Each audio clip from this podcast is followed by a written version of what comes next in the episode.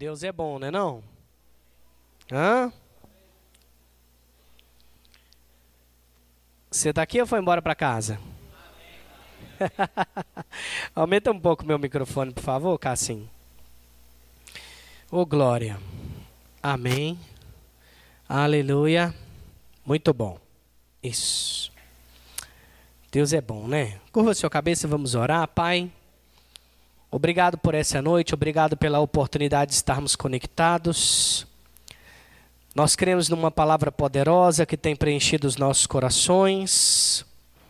Obrigado, Senhor. Nos dê a oportunidade de fluir com a tua palavra. Encha o nosso coração, transborde, faz com que cada coração receba a tua palavra como uma terra fértil.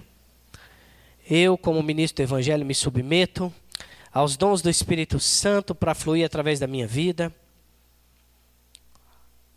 ao dom da fé, a palavra de conhecimento, de sabedoria, de profecia,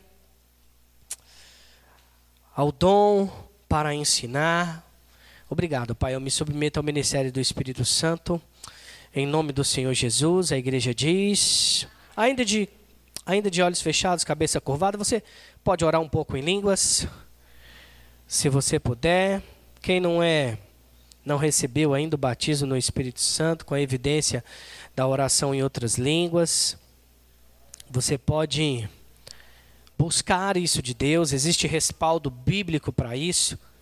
1 Coríntios capítulo 12, 1 Coríntios capítulo 13, 1 Coríntios capítulo 14, traz orientações claras a respeito da importância da oração em outras línguas. Obrigado, Pai. Obrigado, Jesus. Em nome de Jesus. Amém. Diga amém. Abre sua Bíblia comigo lá em Hebreus, capítulo 11, versículo 1. Hoje é dia 29, nós estamos falando o tema da nossa quinta-feira é. Não, vocês não sabem. Vocês sabem? E eles dizem que mulheres sabem fazer duas coisas ao mesmo tempo, né? Ninguém estava procurando a, a, o, o, o, livro aí e falou. ah, só Gustavo. Qual é o tema do mês da. Qual é o tema da quinta, irmãos? Aleluia. Júlia essa semana falou assim, pastor, e aí, o próximo mês, qual vai ser o tema? Eu disse, fé na palavra. Nós vamos falar sobre fé na palavra o mês que vem. Também, irmão. Sabe por quê? Nós somos uma igreja da fé. E você precisa pegar esse negócio. Amém? Você precisa estar tá cheio de fé até a tampa. Oh, aleluia. Hebreus, capítulo 11, versículo 1. Você já decorou esse versículo? Então tá, então fala sem ler para mim.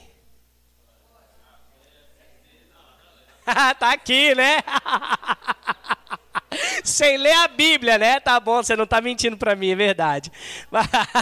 Cassim ajudou agora. Pode projetar aí, Cassim. Vamos ler junto aqui na tela, então. Aí você, sua tarefa dessa semana é decorar esse texto aí, amém? Então vamos lá, no 3, hein? 1, 2, 3. Ora...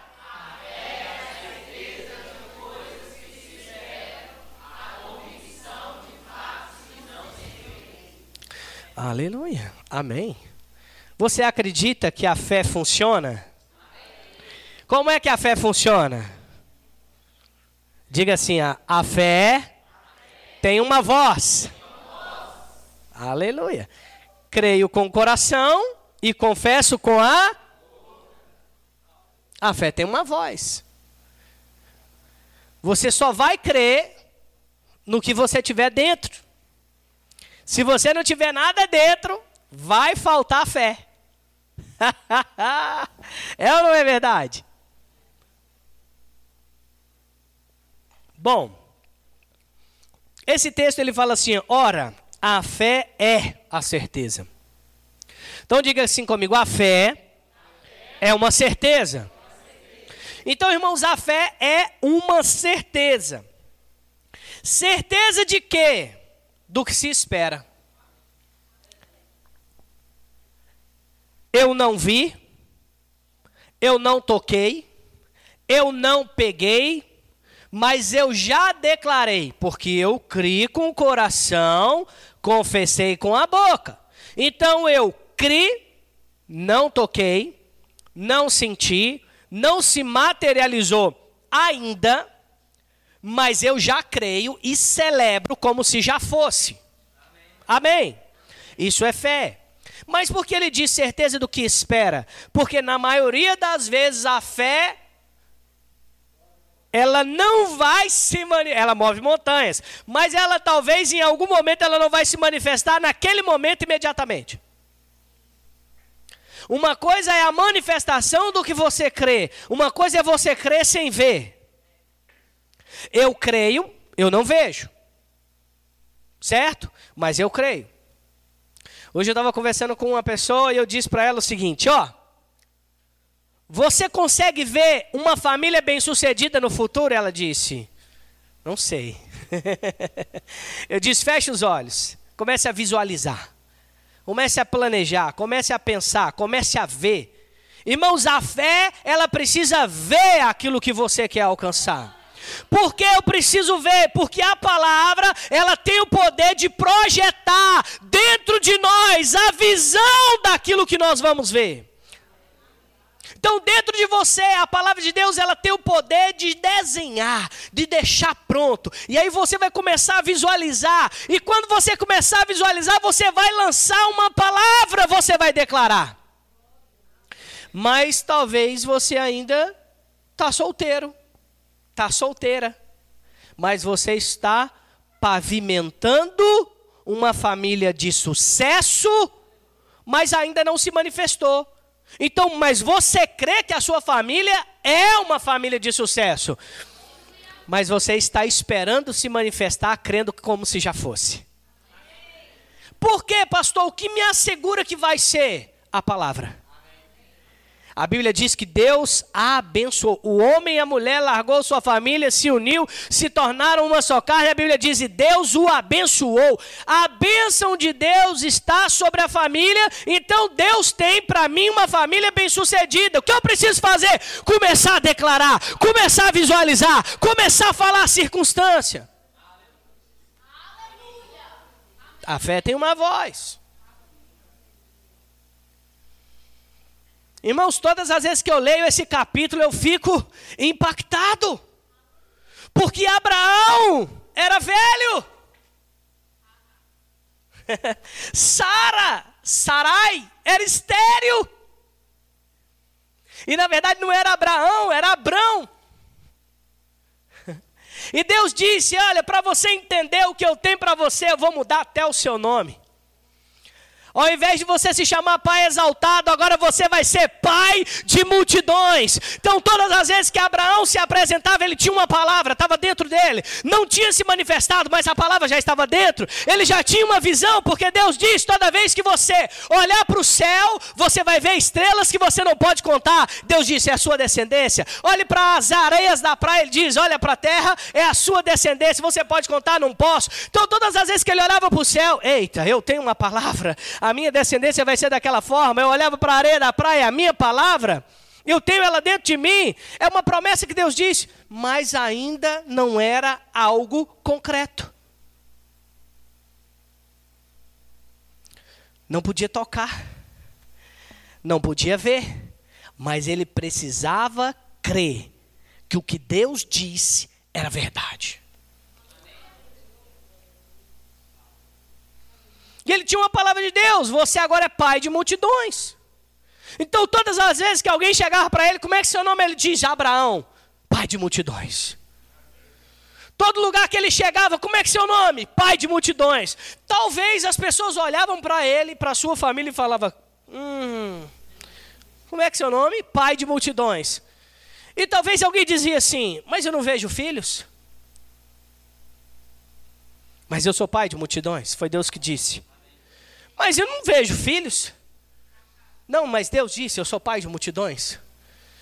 Mas a sua família, é a sua esposa é estéreo, alguém da família, né? Porque sempre, sempre tem alguém da família para poder contestar, né? Não é assim? Mas sua esposa é estéreo. Ele diz: Mas Deus disse que eu sou pai de multidões, porque ele disse, ele está resolvendo o problema. Irmãos, nós precisamos confiar na palavra e pronto, e acabou. Se Deus disse algo na sua palavra, meu respeito é prego batido e ponta virada. Não tem retorno. Eu só preciso aprender a confiar no que Deus já disse. O parâmetro para a minha vida é o que Deus disse, não é o que o meu vizinho disse. Não é o que a sociedade está dizendo. Não é o que a rede social está falando.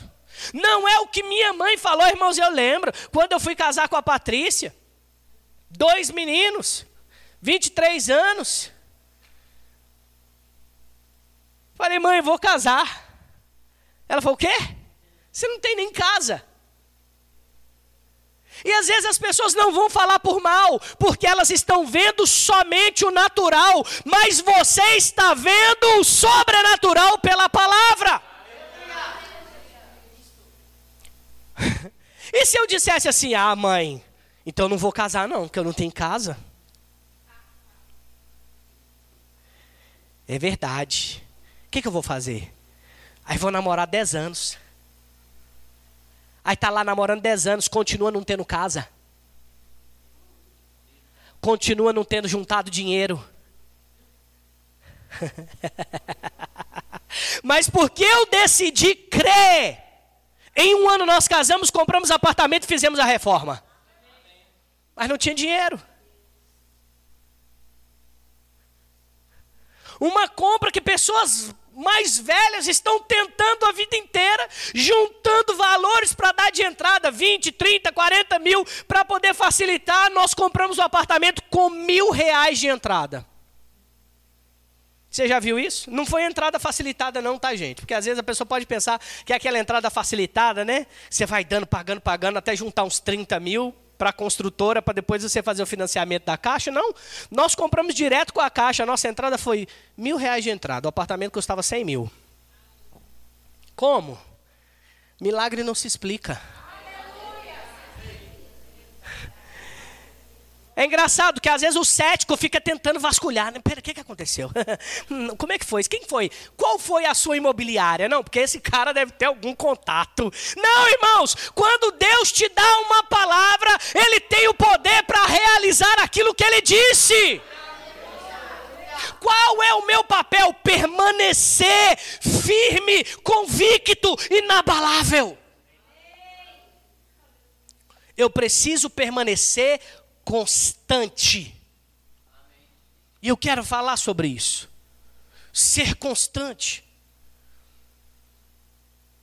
Nós não podemos ser abalados por qualquer situação que se levanta. A minha fé não pode retroceder porque surgiu uma situação. Ah, porque aconteceu alguma coisa. Ah, porque fulano passou mal. Ah, porque está acontecendo isso na minha casa. Ah, porque o meu marido está assim. Ei, seja inabalável na palavra. Seja constante. Permanecer, permaneça convicto. Aleluia.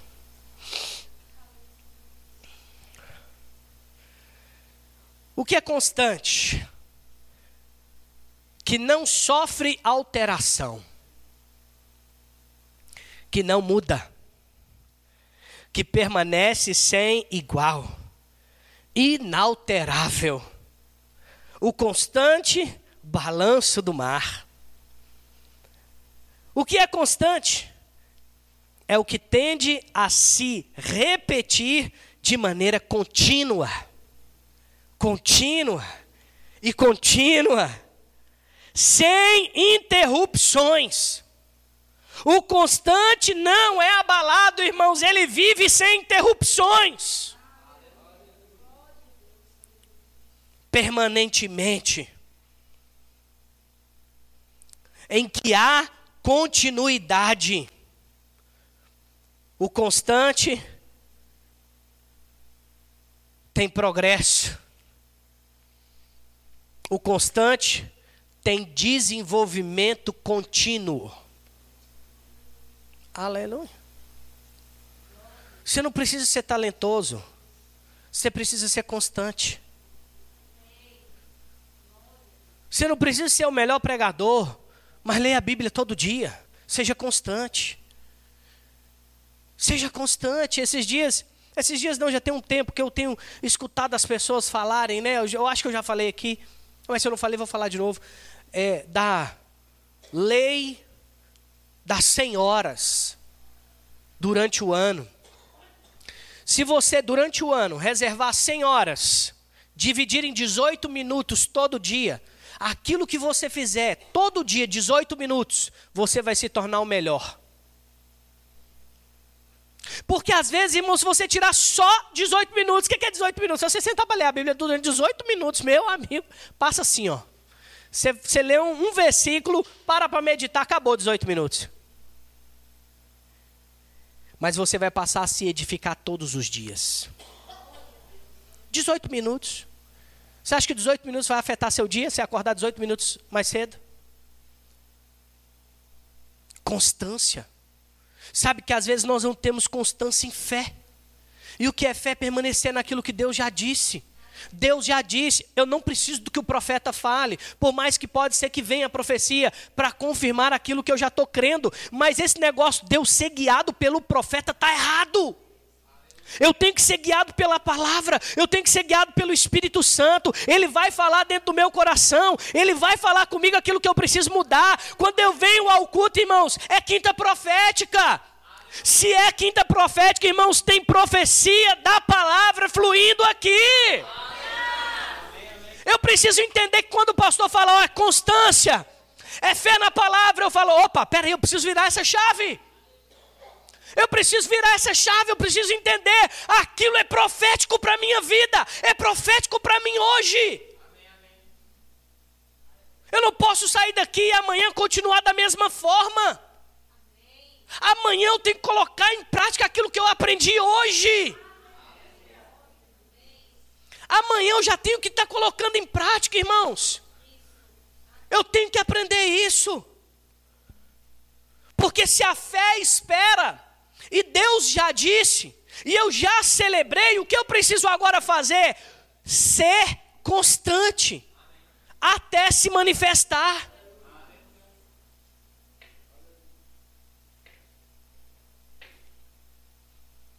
Nós temos um departamento infantil maravilhoso aqui, irmãos. E nós trabalhamos para que os pais, todo o nosso trabalho é para que as crianças sejam edificadas, mas para que os pais possam ouvir a palavra. Amém?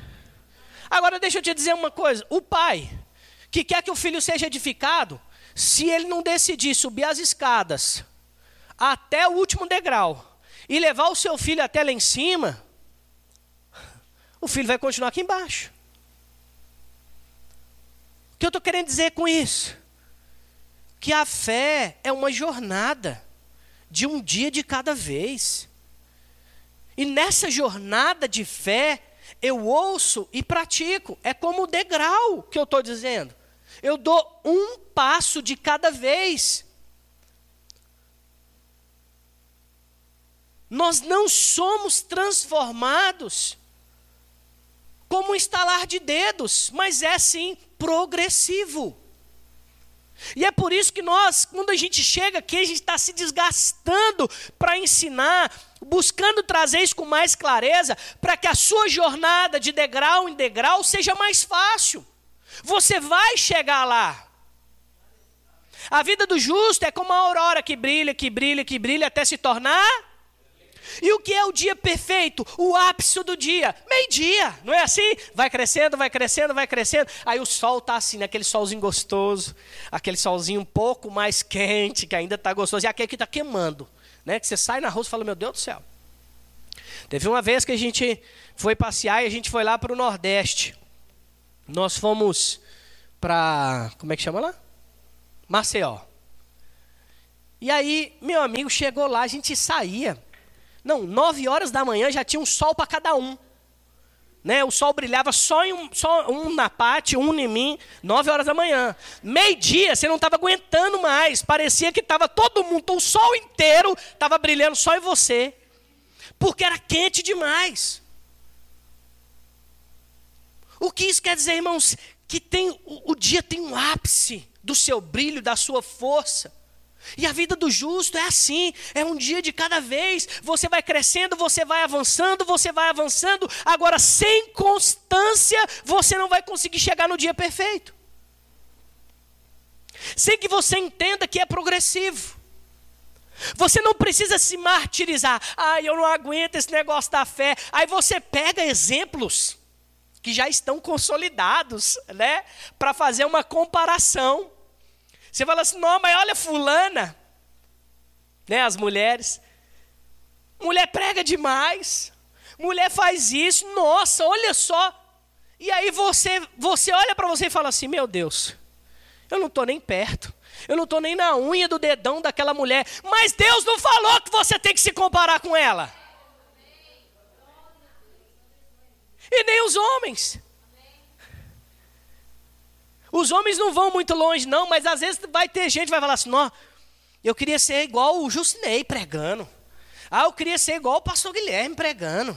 Ah, eu queria ser igual o pastor Gleice pregando. Nossa, ele sabe isso e sabe aquilo, e prega, e ora em línguas, e fala. Nossa, olha a forma de falar. Mas deixa eu te falar, nós também tivemos uma jornada.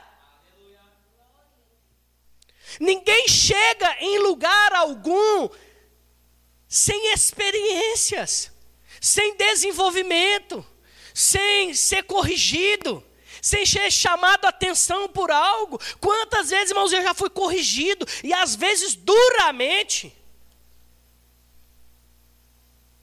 Eu poderia ter retrocedido simplesmente por causa de palavras. Mas o constante, ele não retrocede porque tem uma palavra que não vem dos homens, mas vem de Deus. Esses dias nós estávamos aqui tendo uma reunião dos nossos líderes de departamento. Toda quarta-feira a gente tem reunião. Aí estávamos aqui com os líderes do no, dos nossos departamentos e eu li aquela passagem em que Jesus ele pergunta assim: Quem vocês acham que eu sou? Vocês lembram dessa? Aí alguns dizem, ah, o senhor. Alguns falam que o senhor é o Messias. Alguns falam que o senhor é Elias. Alguns, falam, alguns falam que o senhor é os profetas. Aí ele trouxe para o âmbito pessoal. Ele diz: e vocês? O que vocês acham? Quem eu sou? Aí Pedro, aquele rápido, né, em tomar uma decisão, ele diz: o senhor? é o Cristo, o Filho de Deus vivo. Aí Jesus se alegrou. Imagine Jesus também falando: rapaz, coisa linda. É isso mesmo, não foi o homem que te revelou, mas foi o próprio Espírito Santo de Deus. Não foi aquela revelação em Pedro. Imagina o Pedro fazendo assim, né? Pedro estava ali quietinho. Na hora que ele acertou, imagina ele agora assim, né? Eu sou bom mesmo. e aí Jesus, a Bíblia fala que Jesus chama eles à parte. Aí, não, aí Jesus vira para os discípulos depois de perguntar quem eu sou, ou seja, agora que vocês sabem que eu sou o Cristo, ele diz: o que vai acontecer com Cristo?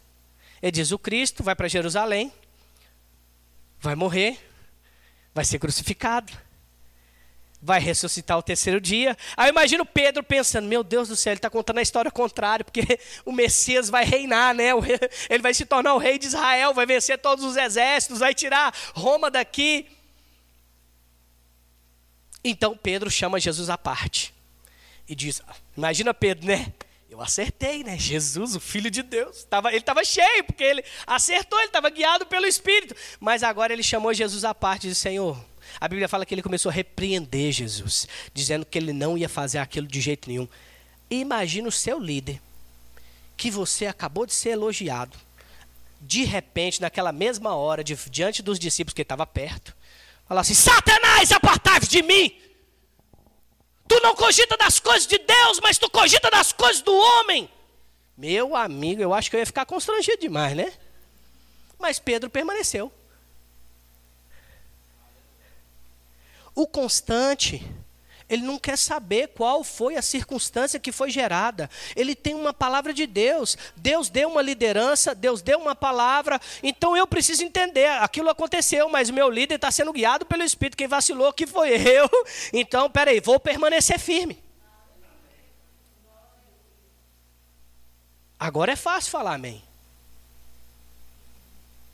E o dia que acontecer? uma repreensão dura. Vai permanecer constante. Vai permanecer fiel. É por isso que às vezes a gente briga assim e fala assim: você continua me amando. Porque no Evangelho vai acontecer em algum momento alguns ajustes. Mas o constante, ele entendeu, ele tem uma palavra de Deus e ele vai permanecer em fé, convicto, inabalável, sem retroceder naquela palavra. Aleluia. A não ser que aquele líder esteja fora da palavra. Aleluia. Imagina, irmãos. Vamos pegar aqui, falei de Abraão. Mas imagina, Noé. 100 anos de expectativa. Ele tinha uma palavra. Às vezes a gente vê o Noé dos filmes, né? Fala assim, rapaz, esse cara juntou madeira, viu? Os macacos ficavam perto dele, não era assim? Aí de repente, no outro dia ele acordava, tinha madeira lá. Irmãos, especificamente, detalhadamente, a gente não sabe. Mas eu sei que tudo que ele precisava estava lá. Chegou. Se foi facilitado, se a madeira estava melhor, se cresceu árvores ali perto da casa dele. A grande questão é que ele precisou confiar na palavra de Deus, não somente confiar no que Deus disse, mas ele precisou ser constante.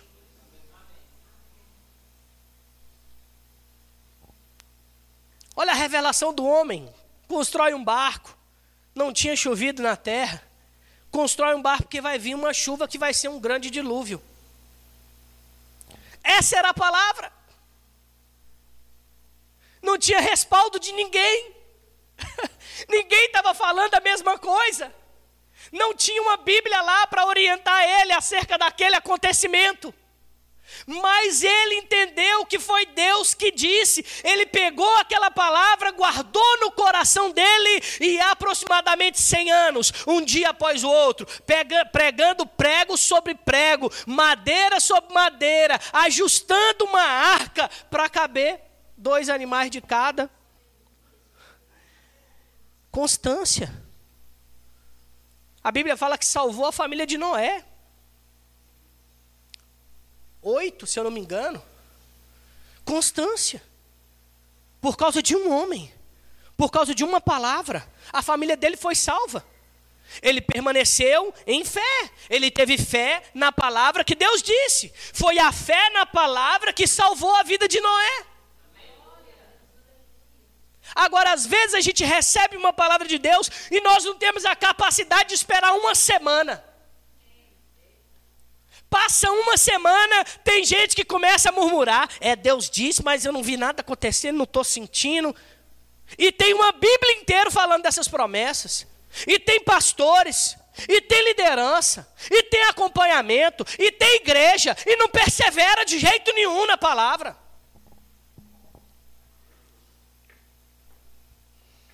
O homem perseverou e foi constante quase 100 anos. Aleluia. Abre comigo a sua Bíblia lá em Neemias, capítulo 2, versículo 13.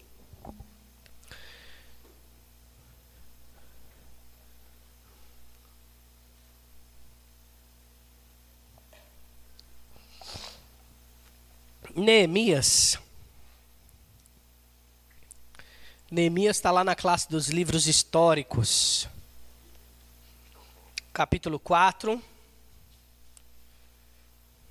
Deixa eu ver aqui. Não, capítulo 2, desculpa, depois é o 4. Capítulo 2, versículo 13.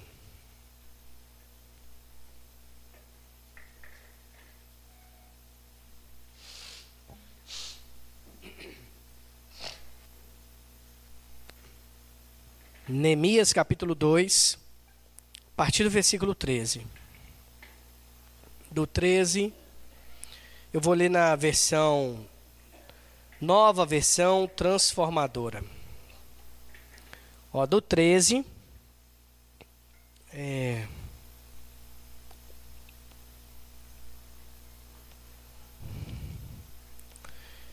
Aleluia. Do 13 ao 18. Diz assim: Depois que escureceu, todos acharam? Opa! Depois que escureceu, saí pela porta do vale, passei pelo poço do chacal e fui até a porta do esterco para inspecionar os muros de Jerusalém, que tinham sido derrubados, derrubado, e as portas que haviam sido destruídas pelo fogo.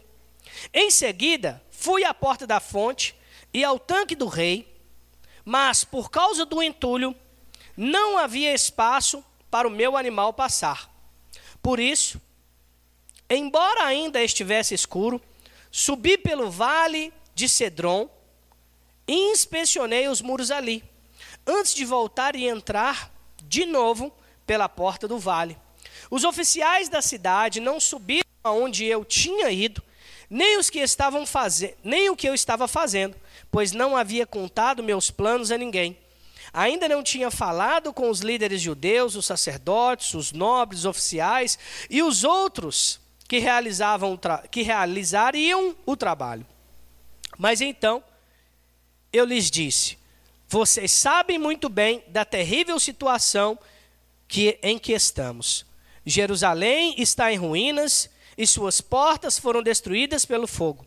Venham, vamos reconstruir mu o muro de Jerusalém e acabar com essa vergonha. Então lhes contei como a mão de Deus tinha estado sobre mim e lhes relatei minha conversa com o rei. Eles responderam: Sim, vamos reconstruir o muro e ficaram animados para realizar essa boa obra. Irmãos, inicialmente a gente pega aqui e fala assim: rapaz, que coisa boa. Neemias era copeiro do rei, ficou entristecido pela situação dos muros de Jerusalém que estavam derrubados. E agora o povo voltou do exílio e precisa reconstruir os muros, e ele enche o coração de compaixão. Pede ao rei sua ajuda, o rei dá sua ajuda e ele vai para Jerusalém. Aqui é o primeiro momento onde ele faz essa avaliação nos muros de Jerusalém, que precisavam ser reconstruídos. Porque a reconstrução dos muros de uma cidade representava proteção, representava influência, poder. E os muros estavam quebrados, derrubados. Ele entendeu a necessidade. Agora, essa necessidade nasceu no coração de um homem. E ele foi lá com o desejo de completar aquele propósito que Deus colocou no coração dele. Qual era a palavra que Deus deu para Neemias? Vai, reconstrua os muros daquela cidade. Irmãos, eu vou dizer para você, Neemias passou pelo menos 12 anos em Jerusalém, resolvendo o problema do muro. Foi rápido. Eles resolveram, construíram, mas depois começaram a precisar de novas demandas. Agora, olha que interessante no capítulo 4. Vai lá para o capítulo 4 comigo. Versículo 1. Depois você pode ler o capítulo completo. Ou seja, o pessoal decidiu pegar junto com ele, sim ou não? Mas olha o que diz o capítulo 4, versículo 1.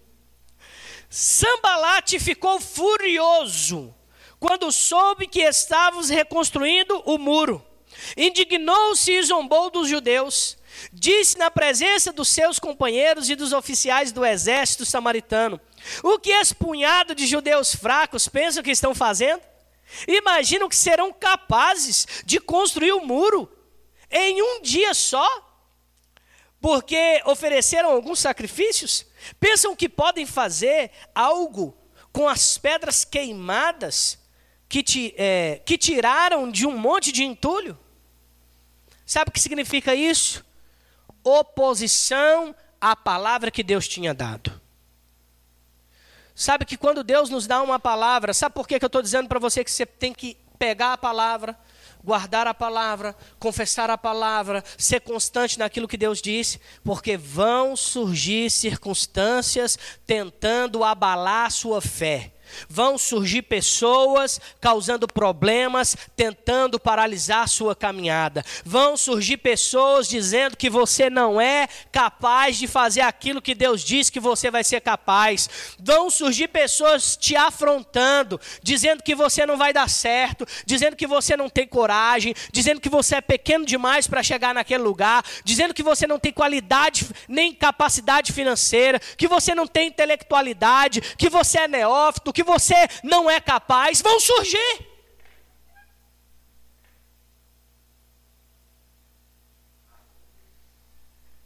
A minha pergunta é: você vai ficar com o quê? A Bíblia diz que Deus não se agrada dos que retrocedem. Então a minha pergunta é: você vai fugir ou você vai permanecer? Você vai correr como um covarde? Porque quem foge é covarde. E eu vou te dizer uma coisa: quando você pensar em fugir daquilo que Deus diz para você, tudo que você vai lembrar é dessa palavra de hoje: covarde.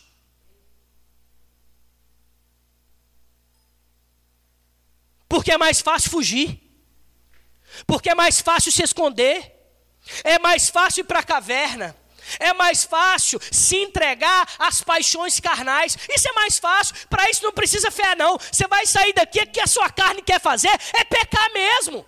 É, é fazer coisa errada, é isso que a sua carne quer. Para isso você não precisa ter fé, não. Mas isso é atitude de covardia. A pessoa que faz isso é covarde. A pessoa que não domina sua carne é covarde. A pessoa que não, não domina suas finanças é covarde. A pessoa que não quer confiar na palavra de Deus é covarde. E os que retrocedem, Deus não se agrada.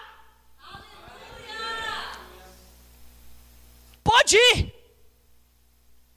Mas uma palavra vai carregar você a vida inteira: covardia. Mas se você decidir permanecer, Oh, aleluia. Deus se agrada daqueles que permanecem. Deus se agrada daqueles que correm para o alvo. Deus se agrada daqueles que entenderam. É isso que Deus diz. Eu vou pegar essa verdade, eu vou caminhar com essa verdade, eu vou prosseguir com essa verdade, eu vou ser rápido em praticar essa verdade.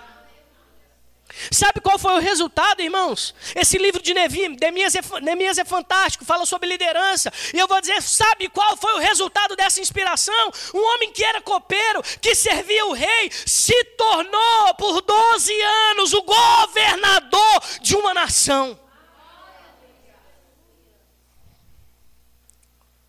Porque Deus pode fazer infinitamente mais do que podemos pedir, pensar e imaginar segundo o poder que opera em nós, ele pode. Ele pode. Agora eu pergunto para você: você acha que você pode? Qual a palavra que Deus já disse sobre você? Você vai retroceder? Você vai correr? Você vai ser covarde? Ou você vai decidir permanecer firme segundo aquilo que Deus já falou com você? Porque eu te digo, sem medo de ser feliz, vai surgir sim as oposições. A oposição ela vai bater na porta da sua casa. E eu te digo para você: a fé, você tem que colocar força. A oposição vai chegar lá.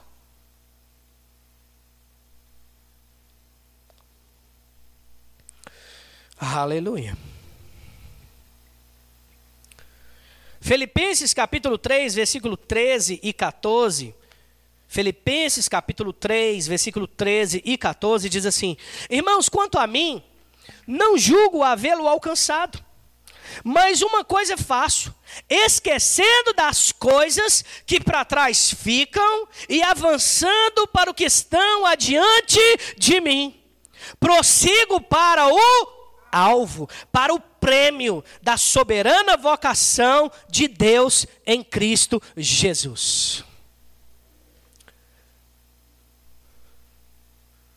Existem coisas que nós vamos ter que deixar para trás para ficar com a palavra. Vai ter que ser. Vão ter coisas que nós vamos precisar deixar para trás, porque quando você é constante, se você ficar olhando para trás demais, você pode ser abalado. sua fé pode ser abalada. E sabe o que o diabo faz? O diabo vai tentar fazer você se sentir. É, é, o diabo vai tentar fazer com que você não entenda que você se tornou merecedor. Porque nós não éramos, mas Cristo nos fez merecedor de todas as coisas. Aí eu vou ficar com o quê? Com o que o passado está dizendo a meu respeito? Porque o passado, e eu vou ser sincero, se a gente for contar o passado de todo mundo aqui, vai. Passados difíceis, tenebrosos. Mas a grande questão que o Senhor está dizendo, ei, esquece o que passou. O que importa agora é daqui para frente. E daqui para frente, vamos colocar força, vamos colocar fé, vamos ser constante, vamos avançar juntos, vamos correr essa carreira. E o Senhor está dizendo: não olha para trás, não deixa, larga o seu passado, larga aquilo que falavam de você, para de ficar se incomodando com o que o outro está falando. Entra no ouvido, sai no outro. E corre em direção para o alvo. Porque tem um prêmio. Aleluia.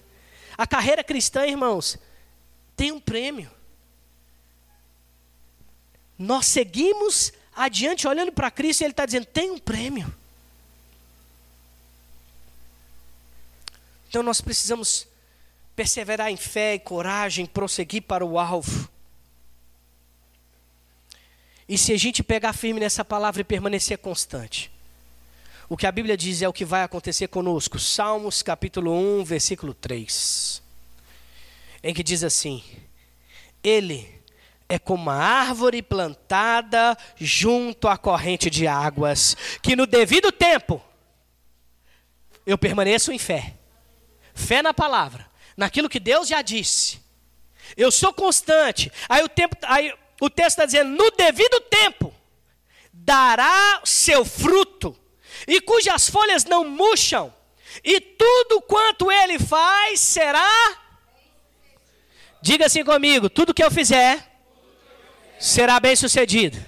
Tudo que eu fizer é bem sucedido. Tudo que eu fizer vai dar certo. Onde eu colocar minha mão, prospera. Vou avançar, crescer, romper, e todas as áreas da minha vida vou ser bem sucedido. Bem sucedido. É assim que Deus vê você. Só que lembra, tem essa jornada da fé, da constância. e quando nós estamos assim, irmãos, seremos bem-sucedidos. E eu quero finalizar com um texto em que diz assim: Isaías 54, versículo 17. E eu quero ficar com essa parte A desse texto. Diz assim: Toda arma forjada contra ti não prevalecerá, não prosperará. Quero ler só essa parte, porque está falando de Jerusalém, mas eu quero ficar com essa parte porque está falando sobre nós, os filhos. Toda arma forjada contra ti não prosperará. Se eu permaneço em fé, fé na palavra, me mantenho constante naquilo que Deus já disse, eu continuo congregando, continuo servindo, eu continuo fiel. Sabe que eu estava lendo Neemias e vendo, no, um, um, estava vendo o cenário atual da nossa igreja.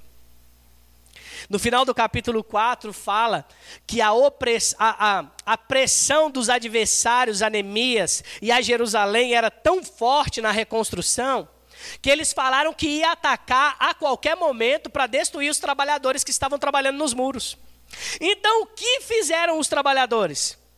Eles trabalhavam com uma arma na cintura, com uma mão eles estavam com a espada e na outra eles estavam servindo. Aí eles serviam durante o dia e à noite eles faziam campana para ninguém pular os muros e matar ninguém. Sabe o que significa isso? Trabalhavam todos os dias, de dia e de noite. E o que significa? Eles entenderam, era honra fazer isso. Tá chegando o culto domingo, irmãos. Domingo de manhã, domingo de noite. Deixa eu te dizer uma coisa, vai ter trabalho. Não é hora de murmurar. Não é hora de reclamar. É hora de pegar junto e falar assim: eu quero servir, pastor, onde que eu posso servir? Qual área que eu posso tocar? Qual área que eu vou fazer? Eu vou trabalhar com a espada do lado e com a mão outra servindo. Fazendo acontecer, isso é, isso é perseverança. É se manter firme no propósito. Se foi você que Deus nos deu, é com você que a gente vai contar. Amém? Amém? Aleluia, esse é o trabalho. E eu digo para você, se você se mantém firme, irmãos, duas coisas que eu quero que você grava. Tudo que você fizer vai ser bem sucedido e nenhuma arma forjada contra ti vai prosperar. Tudo que você fizer vai ser bem sucedido e nenhuma arma forjada contra ti vai prosperar. Ah, porque alguém está falando, não vai prosperar. Ah, porque alguém se levantou, não vai prosperar. Ah, porque uma empresa está querendo vender mais do que eu, não vai prosperar. Se existe um conflito e esse conflito vai diretamente a você, tentando paralisar quem você é, a Bíblia diz: não vai prosperar. Mas tudo que você fizer vai, vai dar certo. Aleluia. Aleluia. Permaneça constante. Permaneça firme. Vão surgir mesmo circunstâncias, mas você precisa ser inabalável. Amém. Aleluia. Aleluia. Vou ler o texto todo para vocês. 54, 17. Toda arma forjada contra ti não prosperará Toda língua que ousar contra ti em juízo, tu a condenarás. Esta é a herança dos servos do Senhor, e o seu direito que de mim procede, diz o Senhor. Então eu preciso permanecer constante.